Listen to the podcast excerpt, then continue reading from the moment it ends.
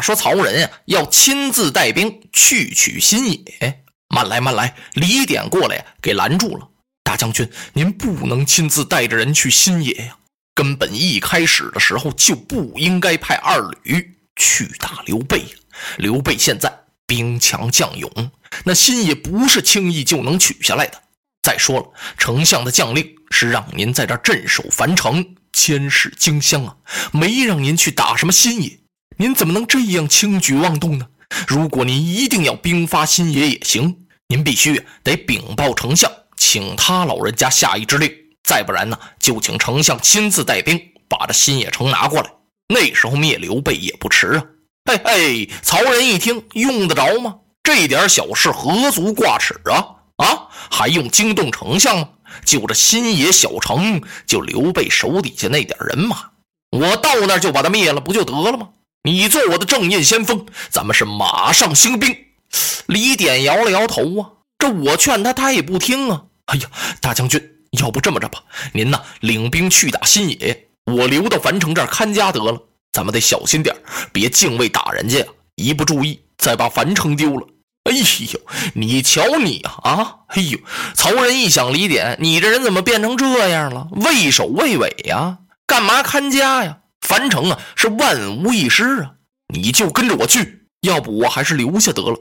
我说李典，你怎么回事啊？你是不是跟我有二心呢？李典吓了一跳。哎呀，大将军，您这话说哪儿去了？我怎么能怀二心呢？这不得了吗？要没有啊，一同兴兵。啊，遵令。李典没办法了。曹仁传下将令啊，带着他的全部人马，浩浩荡荡就奔新野来了。这下子呀，又把玄德给吓了一跳。怎么回事呢？那曹仁啊，是曹操手下的第一流的名将啊，他厉害着的呢。哎，他带着这么多的人马呀，打新野城来，这小小的新野怎么能够防守得了啊？玄德立刻呀找单福先生商量，曹仁亲自统兵来打新野，哈，这应该如何应敌呀？单福先生微微一笑：“使君，这在我的意料之中啊，啊，他是非来不可，我早已做好安排。”我要让他知道知道啊，咱们新野城的厉害。您别看这地方小，可不好啃呐。他想把新野拿过去，那是势比登天。说着，单福啊，拿起将令来，告诉云长啊，你必须如此这般。云长领令就走了。然后单福先生啊，又把三将军张飞派出去了。这回派兵啊，不像第一次，第一次说的很清楚，说谁在敌之左，谁在敌之右。这次呢，都是伏尔交代，别人呀不知道是怎么回事等把这两支人马派走了呀，单福先生这才跟玄德说他这用兵之法。玄德呀是调指称赞。单先生刚把人马派出去，有人来报曹仁讨战。单福先生啊，请玄德带队迎敌。玄德领着人马杀出来了，把这队伍裂开阵脚，往这儿压住。这么一看呢，哟，玄德一愣。怎么了？这曹仁要干什么呀？这人马怎么这样啊？不像平常啊，两军对垒的样子。现在一看，曹仁把这人马全都疏散开了，是这儿一堆那儿一块儿你看着挺乱吧？要是仔细这么一端详啊，还挺整齐。玄德莫名其妙了，感情曹仁在新野城前布了一个阵。曹仁一看刘备领人马出来了，他往前一催坐骑，大声喊叫。刘玄德，你可识此阵？你认得出我摆的这是什么阵吗？玄德哪认得呀？一下子就让人家给问住了。曹仁仰天大笑啊！哈哈哈，谅你也不识，你能认识我这个阵吗？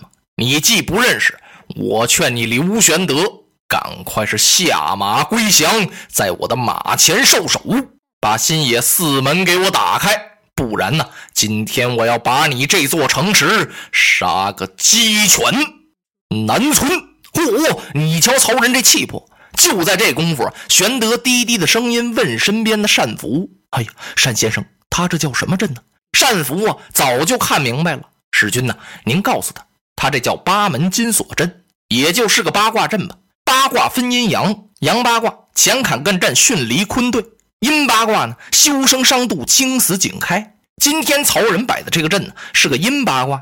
如果我们要从生门、井门、开门打进去的话呢，那就万事大吉了，是准能取胜啊。如果要是从伤门、荆门、休门打进去，是不死带伤啊。要是从杜门、死门往里头一冲啊，那么进去多少人马也休想生还呢。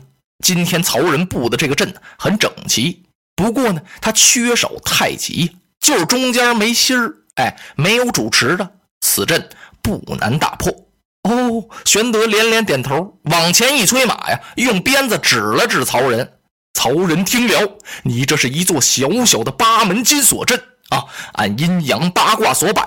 你这是啊？玄德一着急，差点给忘了，心说呀，他这是阳八卦是阴八卦来着呀？啊，对了，阴八卦，修生伤度，惊死紧开，小小金锁有何难破之处啊？这算得了什么呀？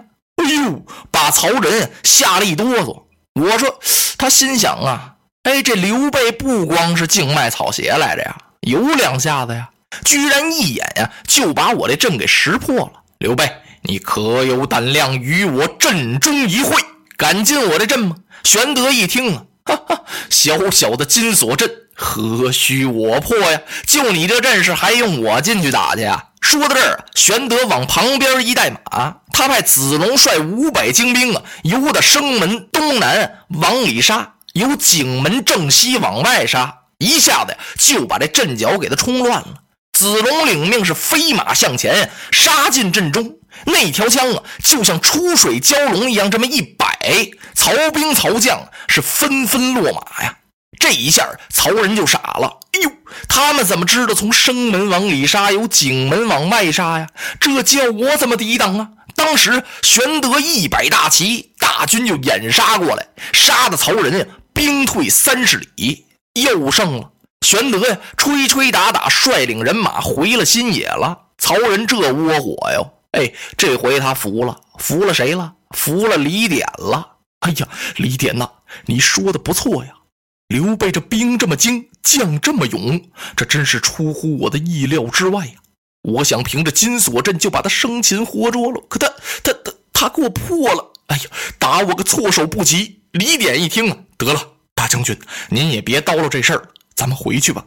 回哪儿去啊？回樊城啊？哎，打了个败仗，怎么能回去呢？今夜晚间呢，我要偷营劫寨，偷偷打进他的新野。不行不行！李典一听，那可使不得。我看刘备用兵很精啊，这个营不能偷，咱可别接连上他的当啊！哎呦呦，怎么能打个败仗就把你吓成这样了呢？你甭管了啊！今天晚上早餐战饭，二惊动身，不是离新野二三十里呢吗？二惊动身能来得及吗？这么多的人马呀，甭说二惊，三惊也来得及。那一动身就到了，说是往新野杀，人家刘备的人马没在城里，在城里等着你把城给围住，那哪行啊？人家营寨，离城还十多里路呢。曹仁就摸到大营来了，还真顺道，一兵一卒都没有拦着他的。等他摸进刘备的大营来一看呢，怎么一人没有啊？不好！曹仁一想上当了，他想拨马回去，来不及了。寺外一阵鼓响啊，就把曹仁给包围起来了。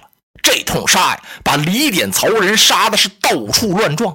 他们领着残兵败将，也不知道这是往东南西北哪边跑呢，都让人家给追晕了。只见前面白亮亮一条大河，刚到河边这儿，大呼一声炮响，唰，大旗这么一摆，曹仁一看。